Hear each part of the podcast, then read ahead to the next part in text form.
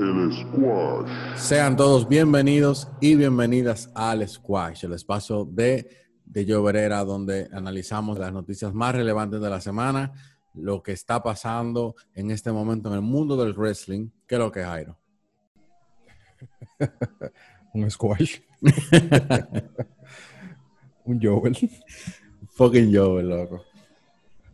No, todo bien, viejo. O sea, viendo un par de cositas que han pasado esta semana. Hay una ahí que la vamos a dejar para el final, bien, bien controversial, en verdad. ¿Por dónde quiere empezar? ¿Quiere empezar por el rumor de NXT, pasando los martes? Este martes Sí. de NXT em, tuvo un Super Tuesday, una versión Super Tuesday.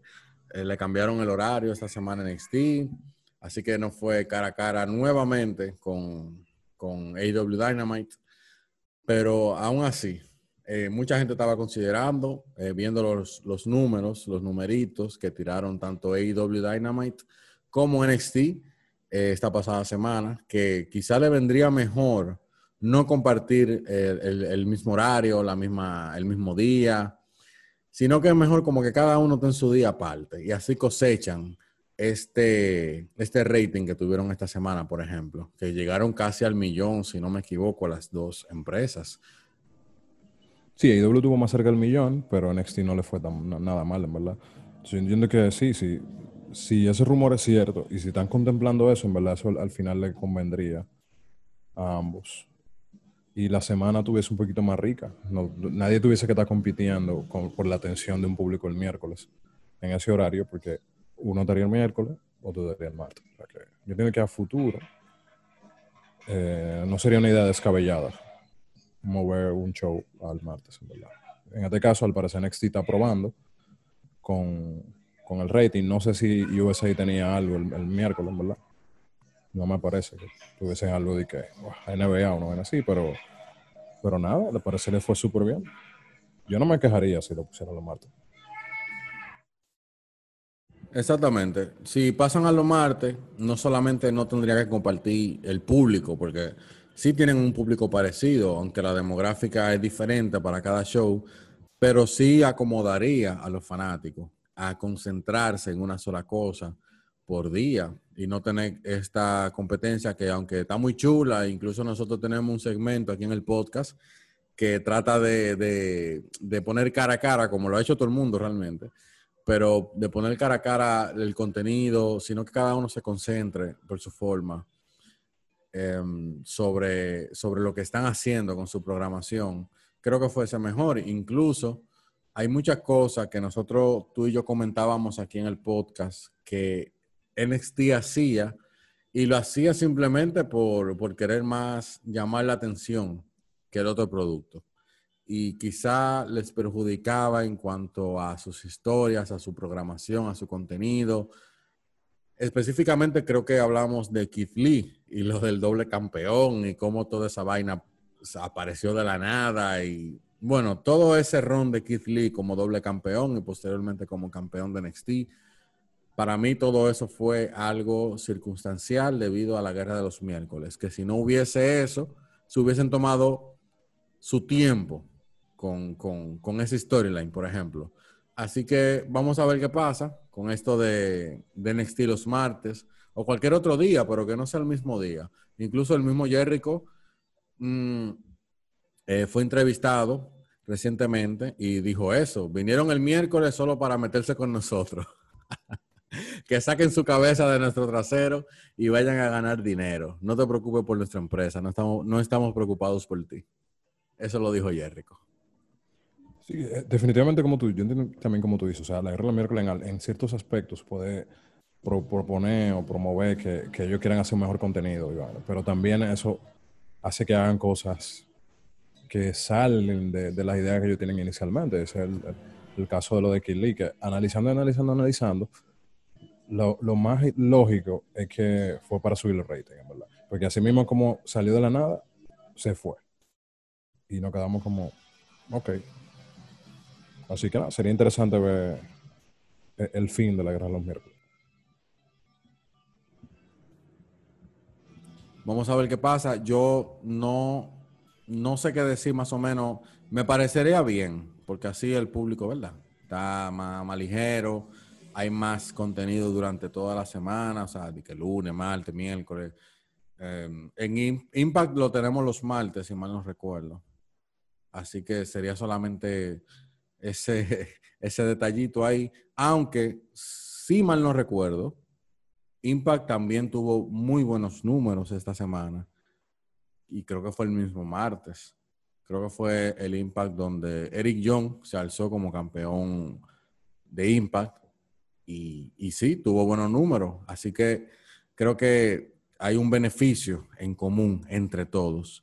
Y creo que eventualmente, si lo hacen así, pueden, eh, como, como decimos aquí, eh, apuntar a los, al millón de espectadores, que es un numerito nada, nada mal para dos empresas en ascenso. Podemos pasar ahora a, a los despidos que hubo recientemente en WWE. Por supuesto, hablamos de AOP, que fueron despedidos y también estuvo, hubieron más salidas, pero podemos quedarnos con AOP adelante para entonces pasar a los demás que no fueron necesariamente despidos de por sí, sino que fueron salidas. AOP, Jairo. Tengo entendido que a ti nunca te tripió AOP. Háblame un poco de eso, por qué, qué pasó, porque yo te digo desde ahora, AOP a mí me tripeaba. Me tripeaba en NXT, en el roster principal, como siempre decimos aquí, ese es otro cuento. Pero háblame de tu relación con AOP. En verdad me nunca me terminaron de convencer. O sea, realmente yo no, tú lo seguías en NXT, yo no lo seguía en NXT. Realmente no, no veía NXT regularmente en el tiempo que yo estaba eh, fijo en, la marca dorado y negro.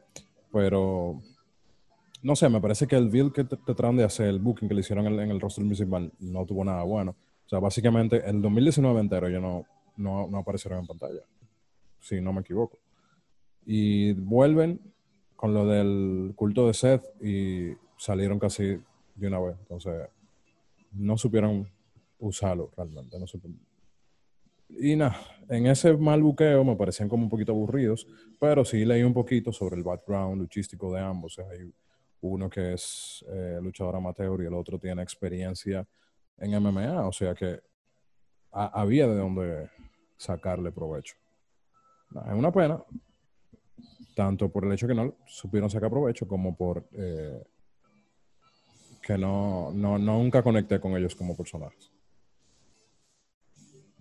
AOP que tiene fuera de televisión desde marzo, cuando uno de ellos, Reizar específicamente, sufrió una, una lesión de bíceps en marzo. Justo, justo, justo cuando eran parte de la secta de Seth Rollins para mí esa, esa unión a mí me gustaba mucho, me gustaba mucho el stable, le veía mucho futuro de hecho, pero lamentablemente esto los atrasó. Yo pensé que iban a volver en algún momento, pero no, no se dio, simplemente no se dio. Y em, el pasado 27 de agosto se informó que Authors of Pain, como se le conocía en NXT, no trabajaría ya con Seth Rollins cuando regresaran. Lo que podría haberse dado, ese regreso se dice, en septiembre, finales de año, a finales de este año. Y hasta el momento se desconoce por qué fueron despedidos de WWE. Quizá estaban esperando la, alta de rezar de, por lo del bíceps para entonces tener cómo votarlos. Y simplemente eran parte de, la ola de despido masiva que hubo a principios de este año. Y simplemente fue eso. Y ya, y bueno, vamos a, vamos a zafar tigre porque ese rolling parece que no lo necesita tanto. Y es una pena, es una pena, porque a mí me tripeaba mucho. Luego salió, luego salió una, una nota que decía que WWE tenía grandes planes para AOP. Y eso es una información que viene ya de Dave Melsler. Melsler Mes, ¿Cómo que se dice, loco? ¿Cómo que se dice realmente? porque yo digo Meltzer. Meltzer está bien. Sí. Bueno. él había dicho. ¿Cómo es? Ahorita me estoy equivocando también. Bueno, vamos a decirle Dave Meltzer, como siempre le ah, hemos dicho. En su programa Wrestling Observer, estaba hablando de que cuando Paul Heyman era el director creativo de Raw, eh, tenía unos planes interesantes para poner a AOP como la pareja más dominante de la división tag team de WWE, haciendo algo similar con lo que ocurrió con Road Warriors, convirtiéndolos en la versión moderna de, de este tag team legendario Lo único que había escuchado, dice, cito, es que ya estaba disponible para competir. Estamos hablando de Razor en este caso. Y la idea era que no volverían con Seth Rollins, como era su papel original. Pero no se sabe dónde estarían. Parece que Paul Heyman tenía mucha fe en este team. Es una pena, de nuevo. Así que a pesar de que a Jairo no le tripeaban, es una pena. Sigue siendo una pena cuando le piden a un luchador de una empresa. Y nada, le deseamos lo mejor a Akon y Razor que, de nuevo, loco, se fueron de NXT y se volvieron un etcétera. Sí, sí, seguro que quizá eh, el tema de que no, me, no, cuadraba con ellos, que no, lo, no, le di seguimiento en NXT. Y luego que subieron al main roster, no hicieron nada con ellos. Eh, y nada, quizá todo esto de que la secta de ese Rollins esté, bueno, que la idea, el rumor era no usarlo en, dentro de ese stable, es que también Seth Rollins se, va a tomar un, tiempo off, supuestamente. Y al parecer van a romper ese culto próximamente.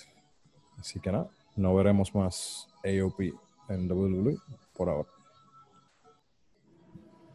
John Moxley recientemente dijo que si no hubiese sido porque el despido había sido tan reciente, René Young, su esposa, podría haber aparecido en pantalla durante la transmisión del evento AEW All Out. René Young, que había pedido su salida en el mes de agosto de WWE, se la ha concedido, ya estaba oficialmente fuera. René Young, Jairo, que es eh, sinceramente la eh, presentadora, entrevistadora, no sé cómo decirle, favorita mía de WWE, creo que en toda su historia. René Young tiene... Kelly. No, no, no, espérate, espérate, espérate, espérate. Katy Kelly, Katy Kelly, Katy Kelly. Katy Kelly es un plato aparte. A Katy Kelly yo la tengo en un lugar muy especial en mi corazón. Pero René Young, René Young es, es que se ve, loco, se ve desde un principio, desde que salió en televisión. Tú le veías la chispa, le veías la gracia, le veías el compromiso con el producto. Así que René Young rápidamente se convirtió en una de mis favoritas. Luego, em, ahora como pareja de John Moxley, se ha hablado mucho de qué va a pasar con ella ahora que se fue. Pero sí, es una pena que se haya ido de WWE. Pero fue su decisión, así que a uno no le queda más nada que, que desearle lo mejor. Y es una pérdida más para WWE que para René Young. ¿Tú me entiendes? Para mí, para mí, para mí. ¿Qué te parece esta marcha de René John de WWE. No, o sea, lo que tú mencionas, o sea, definitivamente una pena, ella es una excelente profesional, donde quiera que la pusieron, en el transcurso que tuvo en, la empresa, metió mano. Eh, y nada, se da que es un tema, también su profesión, eh, es un tema de, de, proyección. Entonces ya me parece que ella hizo todo lo que pudo hacer ahí y con la proyección que tuvo, puede buscar otra cosa, hacer otra cosa está en una empresa diferente de medios o lo que sea. O sea, me parece que ahora ella puede ir donde ella le dé la gana. Y quizás fue simplemente eso, ya, ok, ya llegué a donde iba a llegar, no, voy, no estoy aprendiendo más nada, vámonos para otro sitio.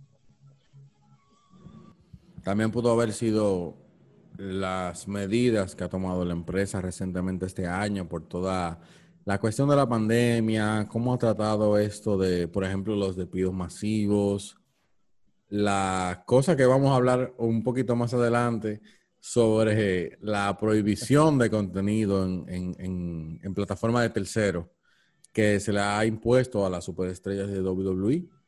O sea, una serie como de cosas que tú trabajando en un sitio, tú, tú tomas nota y tú sabes que todo ello tienen su, su, propio, su propio chat, su propio grupo personal donde debaten sobre esto, porque realmente son cosas que yo no me imagino viviendo, pero sí se nota, sí se refleja en las acciones de sus empleados dentro de la empresa, como es el caso de René Young. Para mí, René Young simplemente fue em, influenciada por esta clase de cosas, esta clase de decisiones, como que no le cuadraban.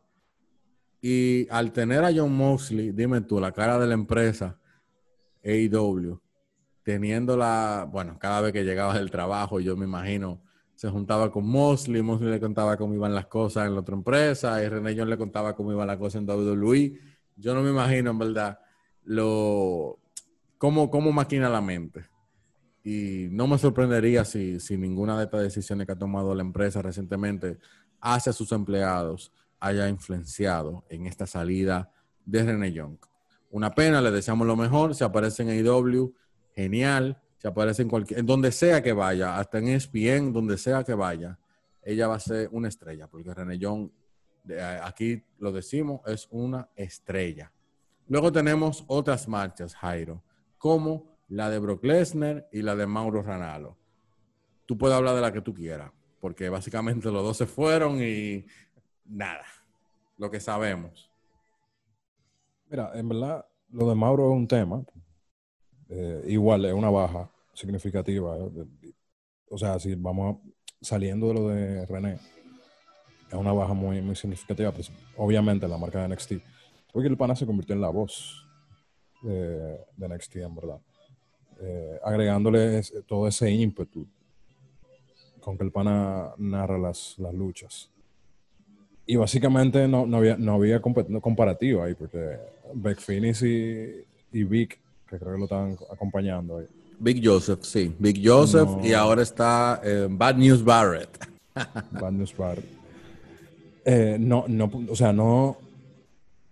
Como que Beth y Vic simplemente rellenaban un poco. Porque Mauro. Se robaba el show. Se robaba el show, literalmente, como tú dices. Entonces es una pena, pero eh, al parecer, independientemente de que eh, tuvo varios roces con algunas personalidades ahí, como Corey Graves, no estuve leyendo y viendo, eh, no fue solamente por, por, ese tipo de situaciones, sino que también él decidió apartarse un poco para descansar, para atender su salud mental. es bien sabido que Mauro tiene trastorno bipolar, porque no lo sabía, ya lo sabe. Y, nada, él quiere tratar, quiere estar tranquilo y también quiere cuidar a su madre, según comentó. Es una pena, pero nada. Principalmente para la empresa es una pena. Sí, es una pena. Eh, Triple H se le nota que le gusta el trabajo de Mauro Ranalo, que incluso cuando tuvo ese roce con JBL hace varios años en SmackDown, que por cierto, para mí fue genial el paso de Mauro en SmackDown, creo que le sumaba mucho al producto. Pero fue una pena que se salió, pero entonces yo dije ahí, bueno, ya se fue Mauro de WWE. Pero entonces tuvo un acuerdo con Triple H, al parecer, y luego paró en la fila de NXT. Y le fue muy bien en NXT. A mí me, gustó mucho todo su recorrido en NXT, a ti también, yo entiendo, porque como estábamos, estábamos hablando ahora mismo, es, era la voz de NXT.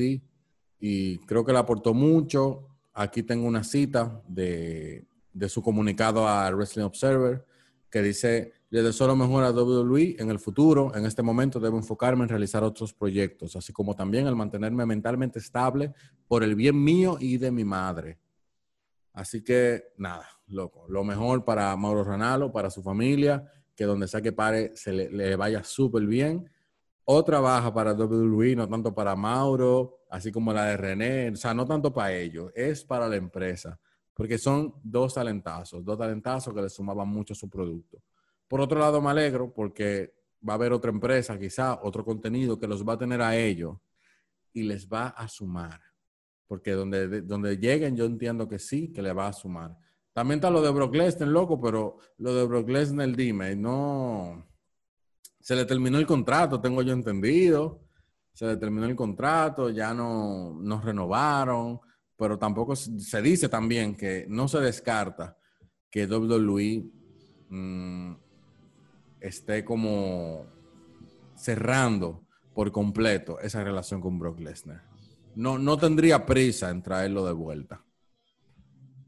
Mira, la verdad es que yo no me sorprendería. O sea, yo entiendo que ellos van a dejar eso ahí y van a seguir tentando y en algún momento posiblemente logren traerlo de vuelta. Porque la verdad es, ¿para dónde va a coger Brock Lesnar? O sea, ¿qué compañía va a poder pagar el fee que él, que cobra? UFC.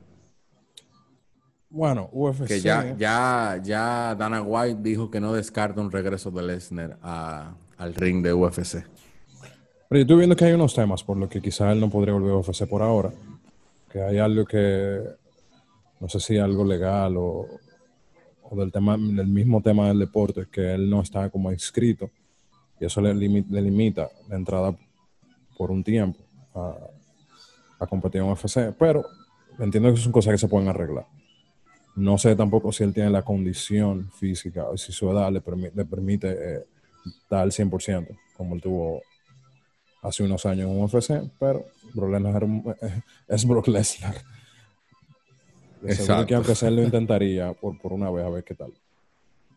Pero igual, que descarta de que él tenga un part-time y que pueda aparecer en otro lado. Lo que digo es que no sé qué compañía se atrevería a pagarle lo que, lo que le va a pedir. Yo no lo veo en otro sitio y estoy de acuerdo con lo que tú decías. De seguro va a pasar un tiempo, un par de meses, quizá ellos vuelvan a reunirse, a hacer alguna otra oferta y quizá volvamos a ver Brock en el WWE otra vez. No lo veo en otro lugar, fuera, aparte de UFC, obviamente.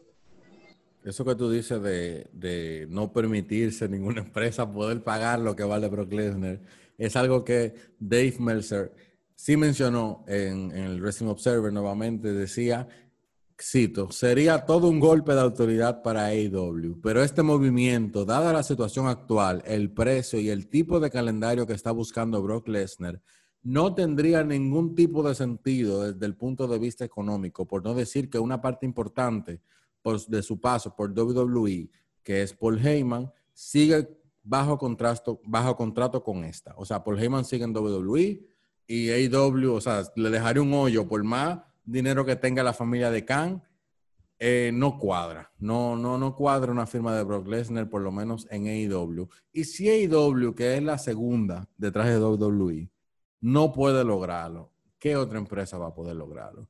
Tendría que irse ya a otra cosa, como estábamos comentando. Eh, UFC.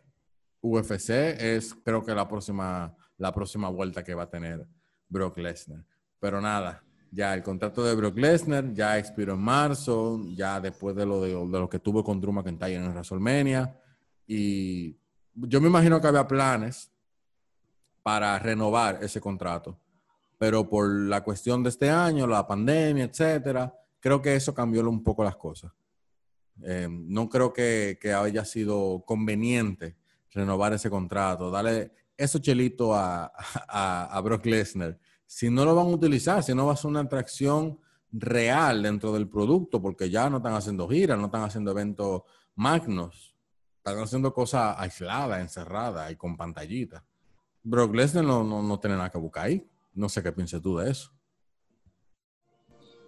Mm, yo diría que sí, que yo le puedo sacar provecho. O que la mente de Vince sigue siendo un, un big deal, como podríamos decir, para el producto de WWE. El tema es quizá que Brock Lesnar quiere un aumento y quizá no han llegado a un acuerdo. Por lo está muy cotizado, está muy cotizado. exacto. Por lo mismo que lo que dice Dave Meltzer tiene sentido. O sea, una compañía como IW quiere contratar a Brock, cuando WWE, que a nivel de producto tiene mucho más experiencia, tiene mucho, o sea, dinero que ellos han generado con su producto, no que un dinero de, la familia. No, no han podido llegar a un acuerdo con él, no tiene sentido que AEW quiera venir a contratarlo, aunque ellos tengan el dinero para hacerlo. A nivel de negocio, no tiene sentido y no le va a funcionar, a mi entender. Y ese, ese punto también de Paul Heyman, por ejemplo. O sea, durante los años nos han vendido Bro con Paul Heyman. Y quizás se sentiría un poquito vacío que sea solamente él. Aunque ellos tienen una cartera de leyendas que podría ser interesante ver cómo, cómo lo buscarían. Pero. No se puede hacer pila de paja ahora mismo con paja mentales, con, lo de Brock Lesnar en AEW. Pero es que, loco, yo lo pienso y, por ejemplo, lo que hacía WWE con él, hasta cierto punto tiene sentido. Porque vamos a decir, por ejemplo, Brock Lesnar cobra millones, loco, con WWE al año. Si Tony Khan se entiende con él y logran un acuerdo y le pagan una cantidad tan grande de dinero, para tenerle la empresa, tú no harías a ese pana campeón de una vez. Porque eso era lo que pasaba en WWE, que cada vez que le aparecía, él lo ponían campeón, independientemente de quién está. Eh, Kevin Owens, permiso. Goldberg y después con Lesnar. Eh, The Finn, no, no, no, no, permiso. Eh, Goldberg gana, o sea, todo, todo es, todo es circunstancial. Y influye mucho esa, esa clase como de acuerdo que tiene, que tiene Brock Lesnar con las empresas. Así que si se va a IW, no me sorprendería que le ganase a, a, John Moxley, por ejemplo, por el título mundial y vaina así. Así que yo prefiero que no te ahí y ya, y se quede tranquilo, porque yo sé que WWE, cuando se acabe esta vaina de la pandemia, no va a dudar en volver a reservarlo para él. Mira, para ir cerrando el tema de Brock, yo digo que, aparte de, a, nivel financiero, porque no le, no le conviene a IW contratar a Brock, es porque también tú tienes un tema, el tema siguiente.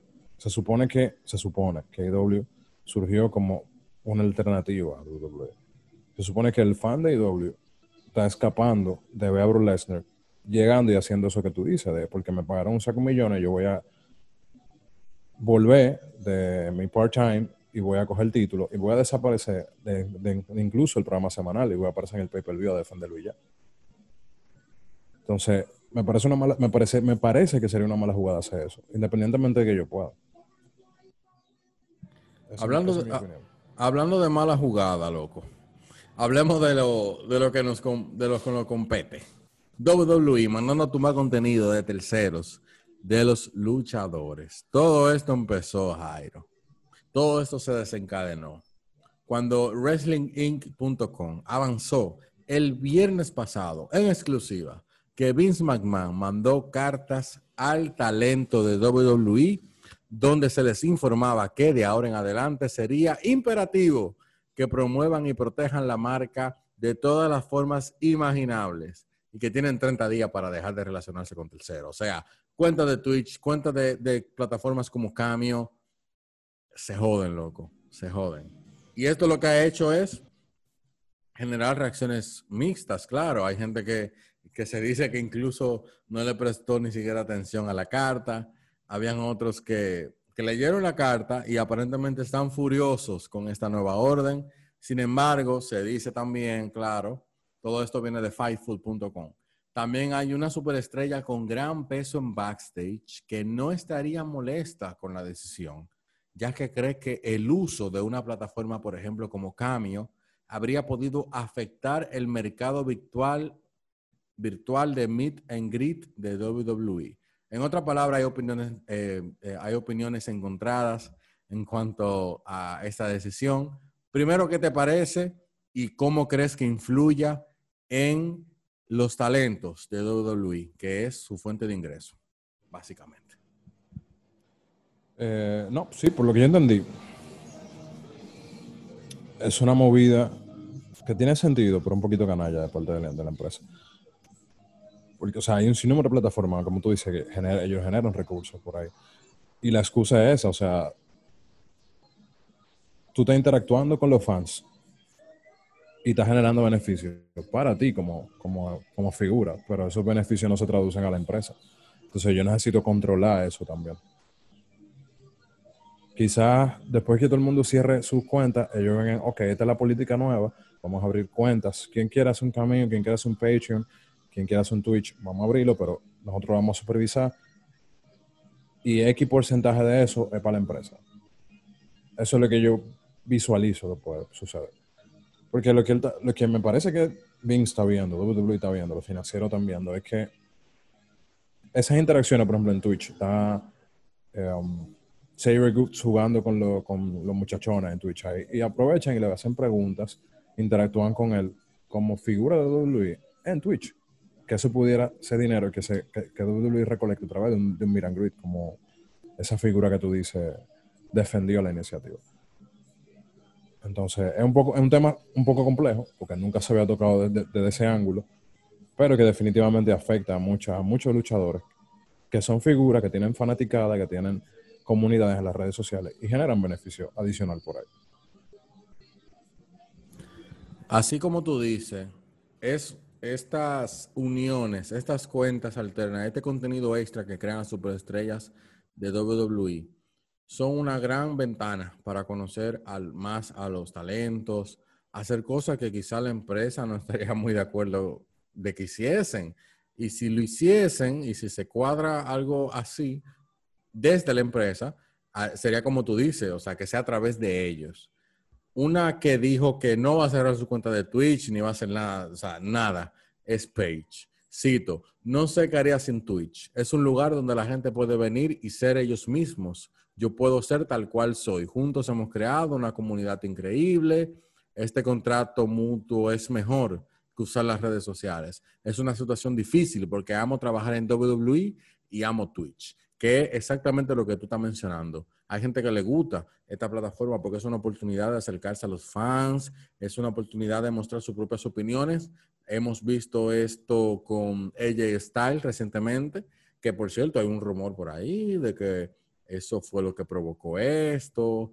Eh, por ejemplo, el miércoles pasado, si no me equivoco, AJ Styles había mencionado en sus streamings, en sus streamings de Twitch, que él, a él le había dado COVID y son cosas que no se saben porque la empresa se supone que debería de reportar eso, no decirte el luchador personalmente.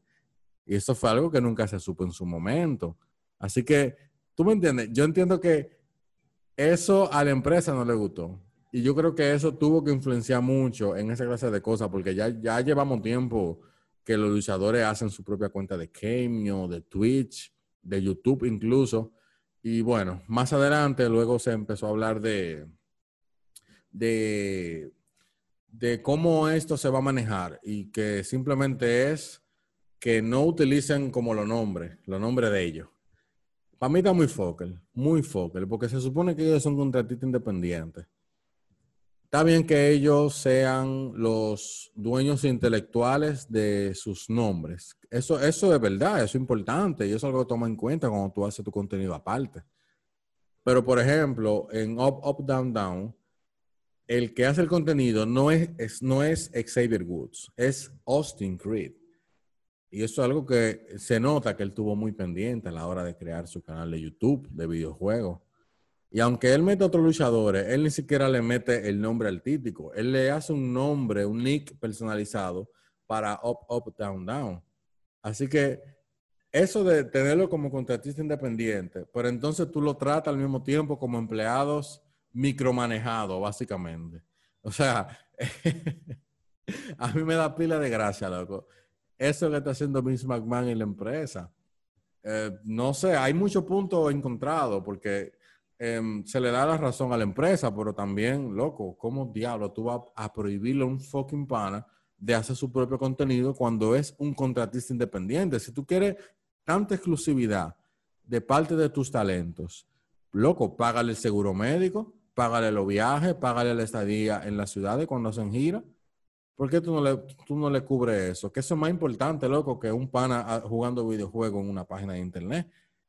Claro, si tú quieres exclusividad, porque, ah, que promover y, proteger la marca de todas formas imaginables. Hazme el favor, coñazo. Y le está dando un 30 días para que, para que tumben su vaina. Pila de luchadores ya están cambiando el nombre de sus contenidos. Ya Sasha Banks ya le cambió el nombre a su cuenta de Cameo, le puso Mercedes Motivation.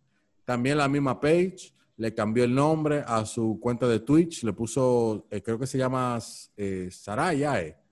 Saraya, sí, es el nombre de Saraya, el nombre real de, ella en Twitch. Así que ellos no van para ningún lado. Mia Jin, entiendo también que eh, está en ese proceso. AJ Styles, no sé si ya está usando ese nombre cuando hace sus streamings, pero bueno, los luchadores están haciendo eso para desvincularse de WWE y que WWE no lo joda por ese lado porque es jodiendo que está en mano. Ese control, ese control que ellos están pidiendo, para mí no tiene sentido. Sí, en cuanto a lo del nombre, la propiedad intelectual, porque ellos son los que saben lo que filman. Pero personalmente, si, si ellos están jodiendo con eso, a este punto del juego, loco. Eh, si, ya, si tú vas a empezar a joder con eso ya, asegúrale aunque sea el fucking seguro médico o cúbrele los viajes. Ahora mismo no, porque no se están moviendo. Pero bueno, la gasolina para llegar al Performance Center es un gasto, tú sabes. Por lo menos cúbrele eso. Porque para mí es una mierda. Y tú me la verdad, o sea, yo nunca he entendido eso del tema legal. Para mí eso tiene un lado oscuro. Ay, el tema legal en WWE.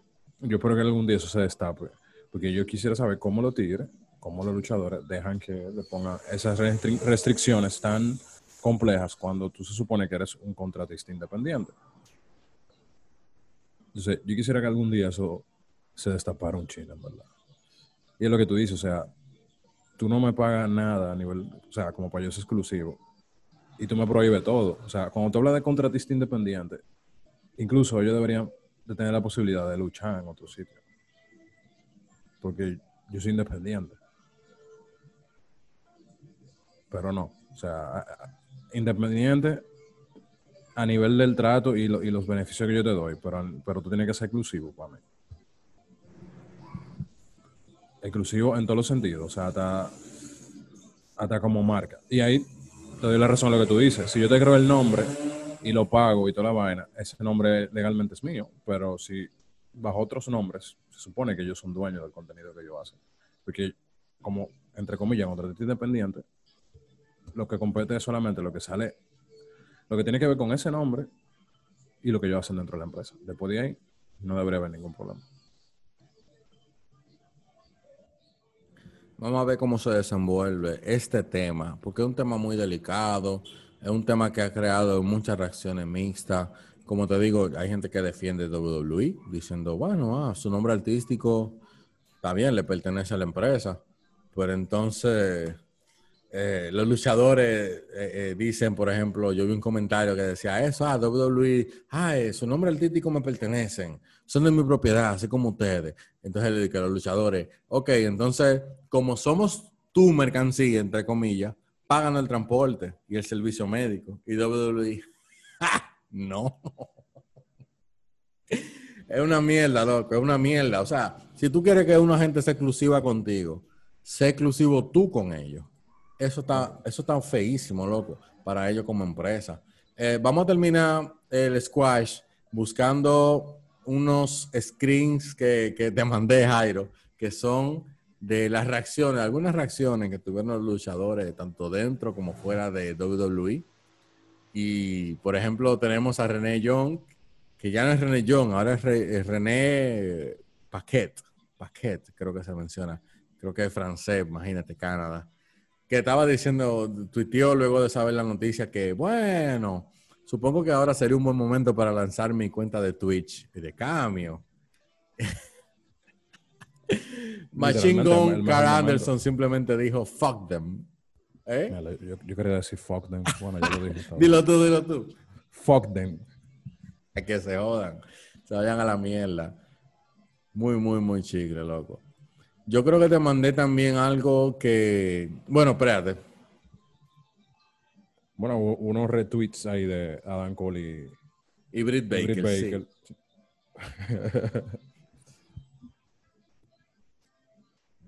dale tú, dale tú. No, eh, Adam Cole le dice, I just got off the phone with you. How do you tweet already? Y ella le dijo, I still, I still be filming cameos. Sí, porque antes, antes de la noticia, ella había dicho que iba a estar grabando cambios para, en el set de IW antes de Dinamita y dejaba su link de Cameo para que la gente le pidieran cosas. Y luego de la noticia, ahí fue exacto que Baker dijo, hey, hey, hey, todavía voy a estar haciendo cambios. Y arrancó. Oye, eh, eh. Yo, yo acabo de hablar contigo, como 10 años estás tuiteando ya. Y por último, claro, y no menos importante, lo que pasó con Keep Saving, loco, en AW All Out. El guiño guiño que le hizo a, a WWE, promocionando su cuenta de Twitch. Sí, aprovecharon para anunciar en ese segmento de Out que van a hacer una boda, su boda con. Uf, con Penelope Ford. Coño, loco, Keep Saving. Óyeme, Keep Saving sí está bien, loco. Tigre está nítido. Yo le hago el saludo. la máxima. Señores, esto ha sido todo en, el squash. Muchas gracias por escucharnos. De verdad, estamos en Instagram, Anchor, Google Podcast, Spotify, todas las plataformas donde haya, donde haya podcast disponibles. Muchas gracias por escucharnos y. Yo me voy a hacer un cameo.